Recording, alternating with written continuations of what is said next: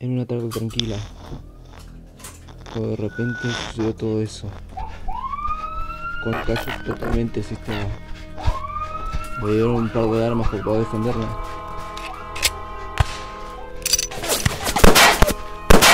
Obviamente porque trabajé en la policía.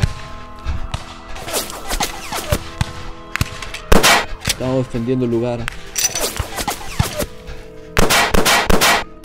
Pero era demasiada gente. Habían entrado en la La gente estaba muy furiosa. Esa tarde estaba defendiendo.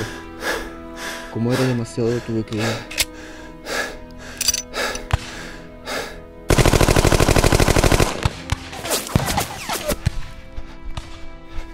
Se escuchaban las balas rozándome.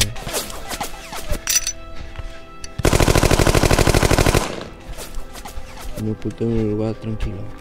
Encontré una casa a unos pocos kilómetros de ahí. Y me quedé toda la noche.